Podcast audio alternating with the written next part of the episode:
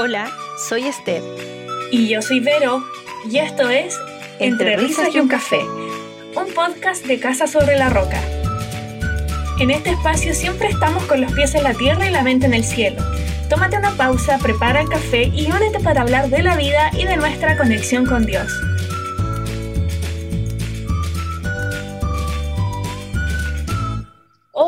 A todos los que nos están escuchando, sean bienvenidos y bienvenidas a un nuevo capítulo de Entre Risas y un Café. Estoy aquí con mi querida amiga Esther. Esther, ¿cómo estás? ¿Cómo estuvo tu semana? Hola, hola a todos los que nos están escuchando. Fue una excelente semana porque fue el gran lanzamiento del primer capítulo de este podcast y la verdad que yo quedé llenita, corazón contento porque veo que hay muchas personas que nos escucharon. Oye, sí, de verdad, muchas gracias a todos los que eh, nos escucharon, los que se comprometieron a escribirnos, los que respondieron nuestras historias o nuestros eh, posts en Instagram. También gracias a todos los que se conectaron el domingo. La verdad es que eh, el domingo hicimos, quienes no lo han visto, hicimos un, live en Instagram y fue súper entretenido, la pasamos muy bien y fue más que nada un, un momento como para lanzar el podcast.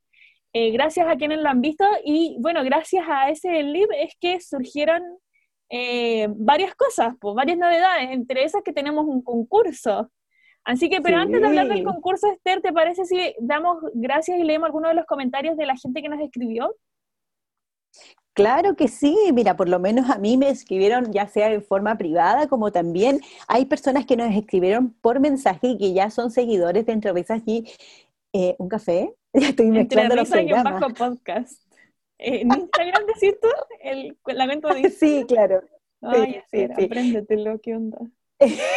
entre risas guion podcast. Y nos estuvieron escribiendo mensajes y así que yo quiero saludar a Fran que fue una de las que nos escribió muy motivada y que le había gustado muchísimo. También Steffi que estuvo ahí atenta eh, y nos escribió a Elizabeth Godoy también a Claudia eh, a Yossi a Dani también nos escribió Alina también ahí estuvo subiendo algunas fotitos de, su Bitmoji que por ahí vamos a estar contando y comentando de qué se trata eso también.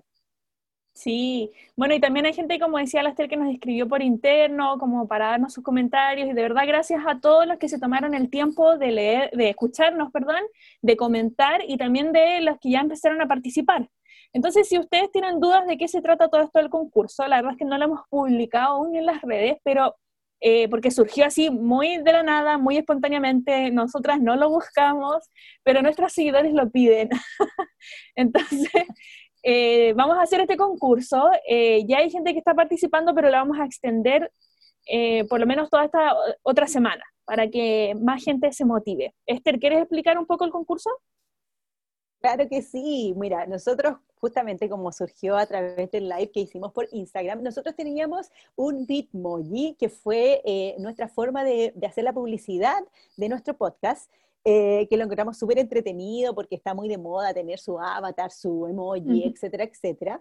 Y nosotros descargamos una aplicación y ahí fue donde eh, Vero y yo nos hicimos en caricatura, o Bitmoji o emoji. Entonces, a raíz de eso dijimos, bueno, ustedes también pueden hacerse y, descargar la aplicación en sus celulares y crearse su Bitmoji y el mejor Bitmoji que se pueda aparecer, vamos a hacer un concurso. Bueno, de ahí todos empezaron a ofrecer millones de pesos, empezaron a Sí, no sé dónde, pero todo el mundo empezó a ofrecer cosas. Y dije, ¿qué onda esta gente? Contrólense. Claro, estábamos todos un poco hiperventilados. Yo ofrecí, pero uh, todo mi closet, todos mis zapatos, no, mentira. no, pero ofrecí parte de lo que es mi pyme hoy en día y ofrecí algo muy popular. Usted va a decir que popular lo que ofreció, pero es lo que yo estoy trabajando. Yo estoy trabajando con un queso muy rico. Después otra persona ofreció una tortita, tejidos, clases de canto, unas cremas natura, un, bueno, un sinfín de cosas y finalmente les vamos a ir poner en, en justamente en nuestro Instagram, les vamos a poner lo que finalmente se va a regalar y para que ustedes se puedan motivar y participar en este concurso y puedan subir a la historia y nos puedan a nosotros justamente mencionar para que nosotros podamos ver quiénes son los que están participando. Sí, excelente. Así que ahí en el Instagram pueden seguir eh, bien atentos el concurso y, y todas las informaciones sobre eso. Y bueno, Esther, se viene nuestro segundo capítulo. ¿cierto? La semana pasada eh, abrimos eh, los fuegos, como dirían por ahí, hablando acerca de la vida de la universidad. Pero, ¿de qué vamos a hablar hoy día? Eh, bueno, principalmente, si bien, como tú decías, la semana pasada estuvimos hablando de lo que fue, eh, en el caso tuyo particular, la vida después de la universidad, ese gran abismo que mm. muchas de las personas tenían, las decisiones importantes que habían que tomar, las diferencias que teníamos tú y yo, inclusive de, de, las decisiones que tuvimos que tomar. Y bueno, ahora nos vamos a una introducción de lo que es la vida laboral. Después de que ya diste ese paso, boteaste, viajaste, no sé, quizás qué decisiones estás tomando o tienes en tu mente, pero ya te sentaste detrás de un escritorio o quizás te fuiste a trabajar en un lugar abierto, no sé, pero es la vida laboral. Así es. Oye, Esther, a mí me interesa aquí porque yo no tengo mucho que hablar, yo no tengo mucha experiencia laboral, salí hace poquito nomás de la universidad yo, mentira, ¿cómo se llaman? ¿Cinco años? ¿Cuatro años? Por ahí. Y, pero igual de esos años que llevo fuera de la universidad, no he trabajado tanto, pues, de hecho, estuve harto rato cesante también, pero eh, que igual es un tema ese, porque probablemente hay mucha gente escuchándonos que está cesante. Pero, eh, pero a mí me interesa conocer tu experiencia, porque igual tú nos contabas la semana pasada de que saliste rechica al mundo laboral, pues, que te enfrentaste súper joven a, a, lo que es el mundo laboral, al tomar decisiones, y además de que eh, tú igual comenzaste a ser independiente desde muy joven.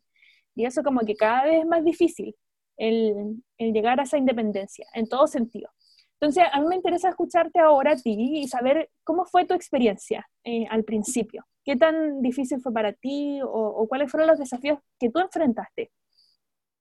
Ah, sí, bueno, eh, eh, sé y como ustedes ya se dieron cuenta de esta dinámica de los podcasts, nosotros igual les vamos a hablar eh, desde nuestra perspectiva de lo que por lo menos nuestras experiencias de vida y la relación con Dios que se ha vivido en esto. Entonces, claro, como decía la Vero, y de hecho yo en el podcast lo mencioné, que yo a los 19 años yo ya estaba trabajando, a los 19 años sin querer, queriendo, yo ya estaba ganando un sueldo. Y la verdad que, que, no lo tenía para nada planificado, como muchas personas, no sé, pues quieren salir de su casa luego, no, yo no, chiquillo, no tenía ninguna intención de salir de mi casa, era lo más cómodo del mundo, de hecho me acuerdo que alguna vez cuando salí del colegio, creo que fue el primer verano que salí del colegio, yo quería trabajar ese verano y me tiré en el sillón a buscar pega en el diario, porque en esa época no buscáis pega por internet. ¿En el diario?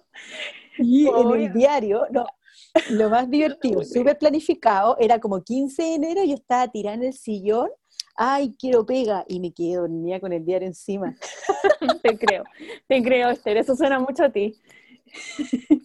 ¿Has leído, después de eso, ¿has, vuelto a leer el diario? ¿Tú lees el diario regularmente o no, me gustan como las revistitas que trae el diario, como la revista que trae el Mercurio entre medio de decoración, esa como tan linda, o la revista Ya, la revista Mujer, no sé si todavía están, pero esas las encontraba como bien entretenidas y sí las leía, sí las leía ahí por ah, ahí, me encontraba, muchas clientas mías tienen la suscripción del Mercurio todavía, entonces pillaba por ahí alguna revistita, o cuando todavía uno va a una atención médica, uno se sienta ah, ahí con la revistita. En el dentista.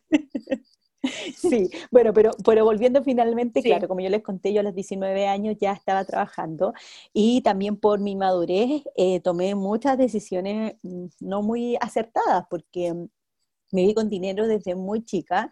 Eh, yo, en, mi caso particular, eh, no recibía mesada de mis papás. Mesada aquí en Chile es como lo, lo que te pueden dar tus papás, no sé, pues no sé, a, mí en mi caso particular nunca me pasó, entonces sé que algunos le daban plata para moverse un poco mm. y no sé, pues algunas, algunos papás que, que, bien pueden hacerlo, les dan desde muy chicos a los, a los hijos dinero para administrarlo. Entonces yo creo que de buena forma está bien porque así tú ya cuando, justamente en mi caso, cuando llegas y tienes un poco más de 10 lucas chilenas, puedes administrarlo de mejor forma. Pero claro, mi, mi, forma de administrar las finanzas no fue muy buena y, y, y, además que enfrentarme con este mundo laboral y enfrentarme con eh, muchas cosas nuevas, pues, porque sales como de una burbuja. En mi mm, caso, eh, yo no fui muy carretera en el bueno, en ninguna época de mi vida, pero, pero sí te enfrentas a otro tipo de decisiones, porque tú al tener ya dinero,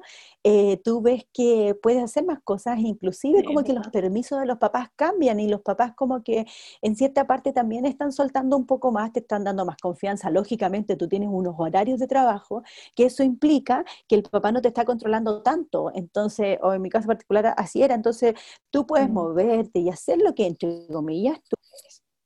Entonces, igual eso muchas veces te lleva a decisiones no muy acertadas, a no estar muy envuelta en la voluntad del Señor y justamente empezar a utilizar el dinero de una mala forma.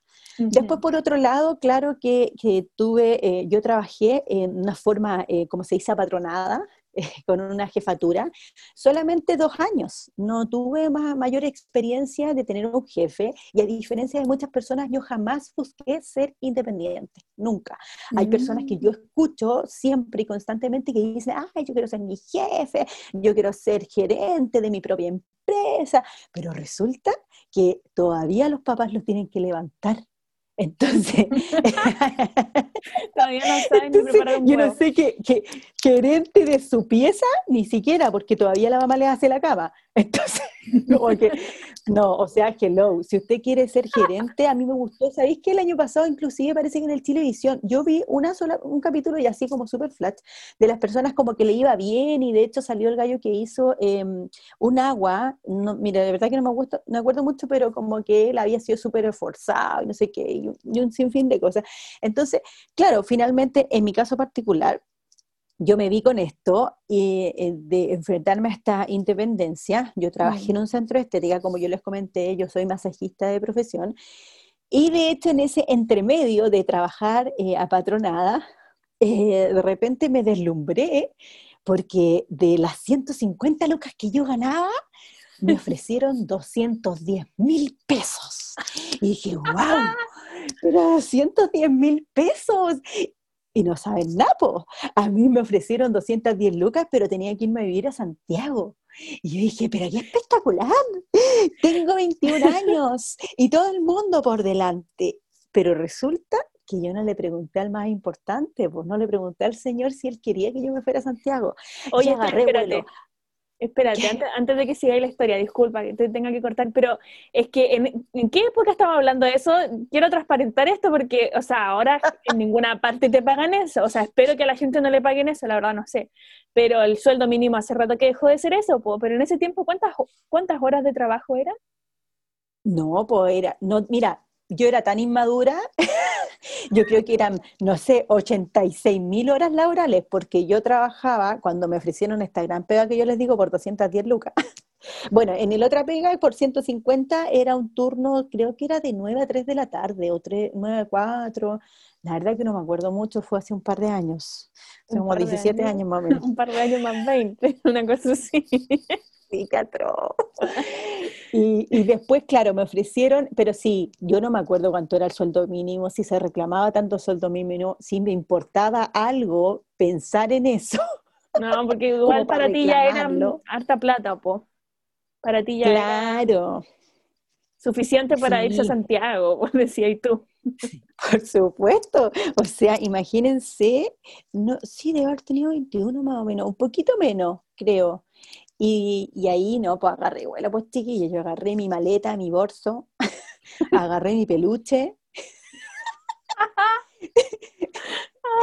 y, le dije, mamá, papá, ¿ustedes me van a dejar a Santiago? Porque claro. Encima te tienen que ir a dejar. Ah, no. Pero A mí con suerte me van a dejar al aeropuerto. Pero es que, miren, para que vean la inmadurez, yo ni siquiera busqué arriendo, no busqué nada, me fui a vivir a la casa de unos gran amigos de mis padres, que los cito en este podcast, que son la familia Toledo, que nosotros amamos muchísimo, que después eh, sus hijos, por aguantarme todos esos días que yo viví con ellos, volvieron a Valparaíso y tuvimos el gusto de, bueno, mis padres, de, vivir con ellos, y, me aguantaron 10 días que fue lo que duré en Santiago. Mentira. toda la millonada de pesos que me pagaban. o sea, hello, yo respeto a mucho el santiaguino que me está escuchando, pero yo no tenía auto y me tenía que subir a esos Transantiago. La gente más déspota del mundo está en Santiago, perdónenme, perdónenme. Yo ahí se me cayó el pueblo, se me cayó, se me cayó la lechuga, se me cayó la pero manzana. por puerto, po.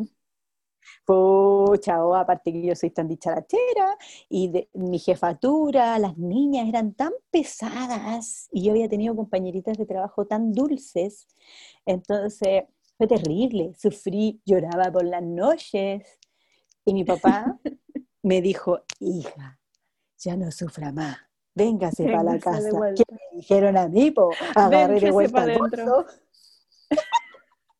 Agarré mi bolso, mi peluche y me fui de nuevo para mi casa de vuelta. Que no Oh, qué risa, Esther, ¿no? Qué buena experiencia igual. Yo creo que ya ahí con eso aprendiste, ¿no? Con el tema de la impulsividad, de pensar un poco mejor las cosas y todo eso.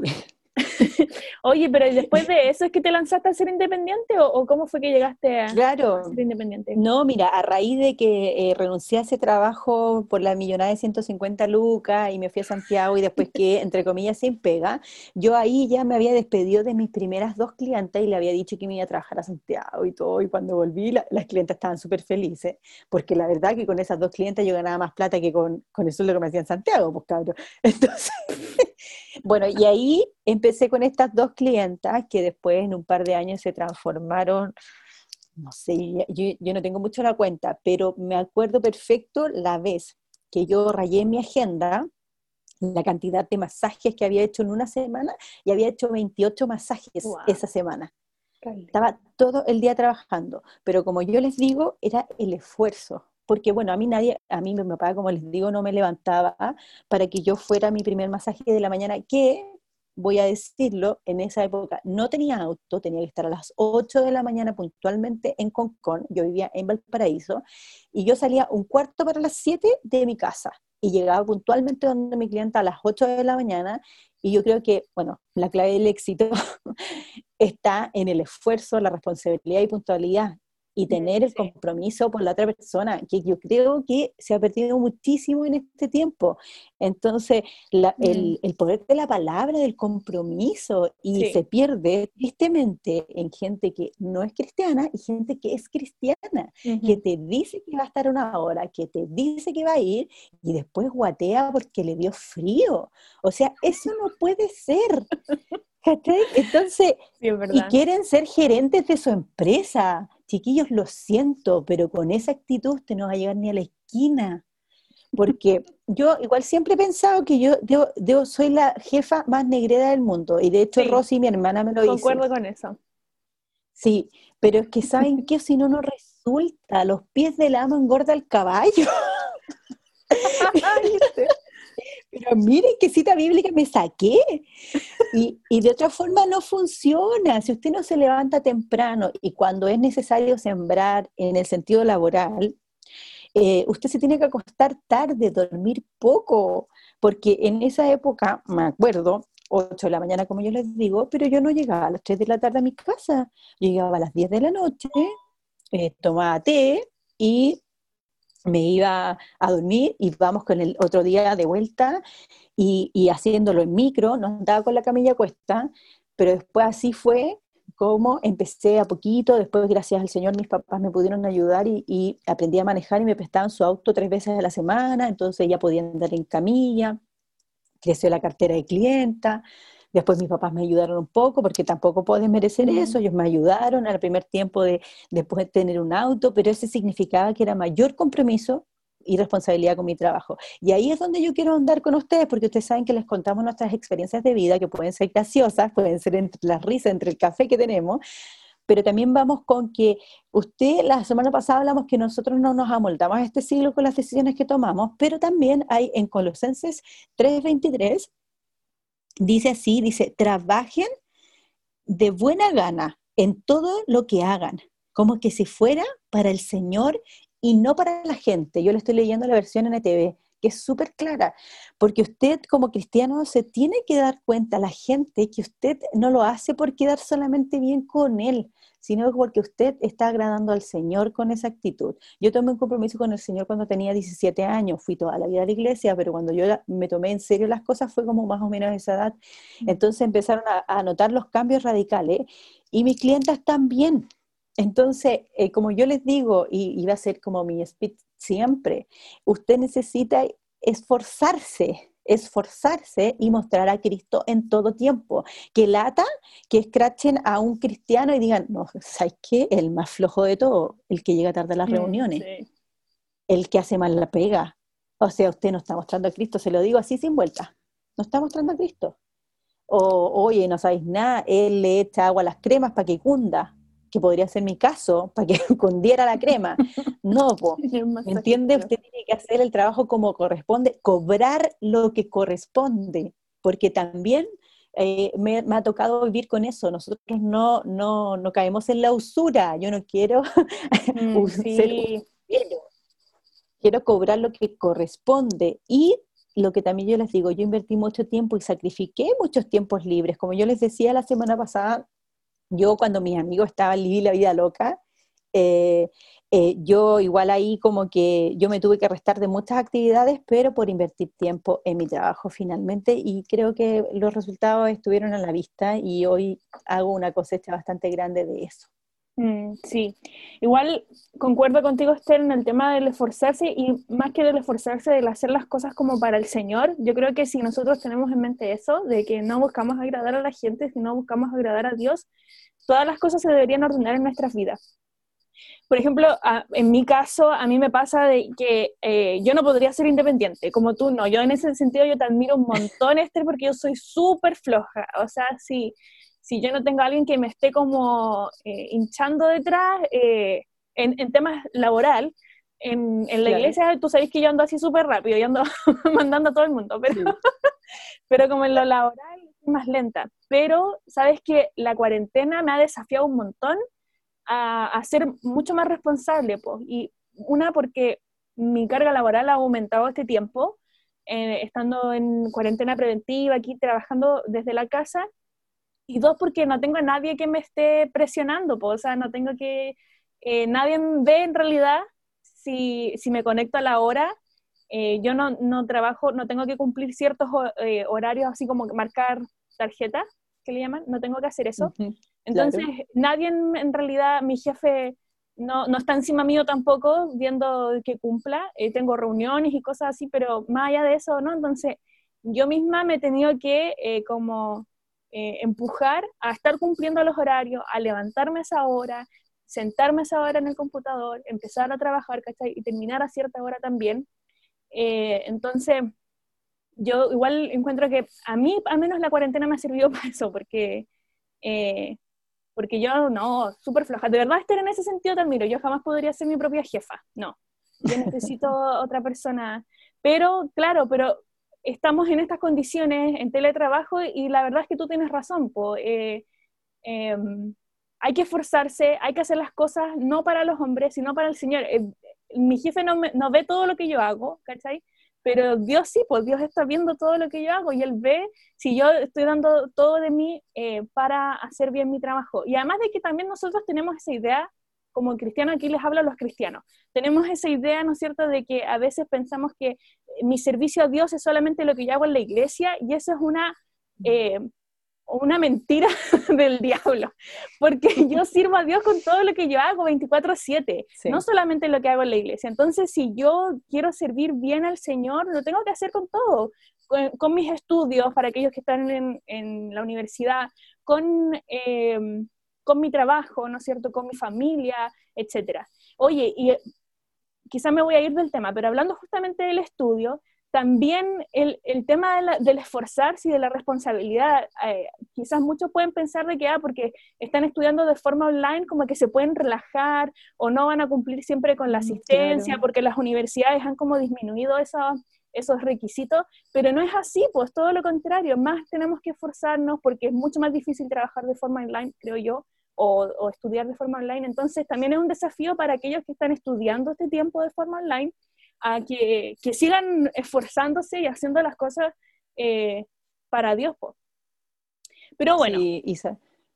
Sí, Oye, pero espera, no creo que nos vamos del tema ahí y también tener empatía con los profes que están haciendo un gran esfuerzo. Tanto los que están en la universidad como los profes que están en el colegio. O sea, yo creo que ahí también, para los que nos escuchan y son cristianos, tengan empatía también con aquellos profesores que están haciendo todo su esfuerzo, que tampoco estaban preparados como usted no estaba preparado porque a veces yo escucho una forma muy despectiva de hablar sobre ellos y bueno, también llevo a cuesta tres profesores en mi casa, o sea, no en mi casa literal, pero son mis tres hermanos y, se ve el esfuerzo de ellos por finalmente haber adoptado, estar en casa con hijos, muchas de ellas, y, tener que llevar de, repente la oficina a tu casa y irrumpir en eso. Entonces también ahí cierro el paréntesis con la empatía también para ellos.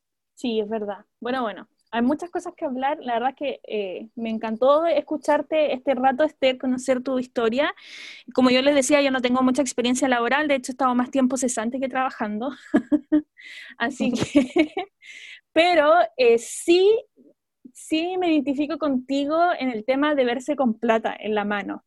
Eso sí, eh, porque yo también, pues yo nunca trabajé, a ver, fui en empaque una vez, pero para juntar plata para ir a México pero, ah, pero no, pero igual es como súper distinto, pues no es lo mismo que un trabajo real, ya siendo profesional o qué sé yo. Entonces, no, era como que me hacía millonaria haciendo empaque, no era de esos, porque hay otros que sí ganaban mucha plata haciendo empaque, pero ese no era mi caso.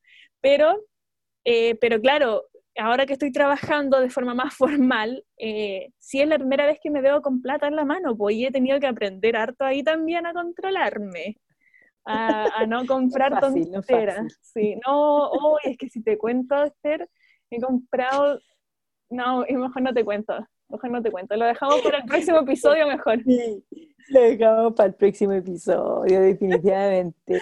Sí, justamente el próximo episodio y queremos dejarlos enganchados justamente eh, como ya para estar cerrando este capítulo, eh, de que vamos a ver las decisiones que muchas veces tomamos cuando tenemos nuestros primeros sueldos, eh, que no son, muy los, no son los correctos y, y, que también eso tiene que estar bajo la soberanía del Señor.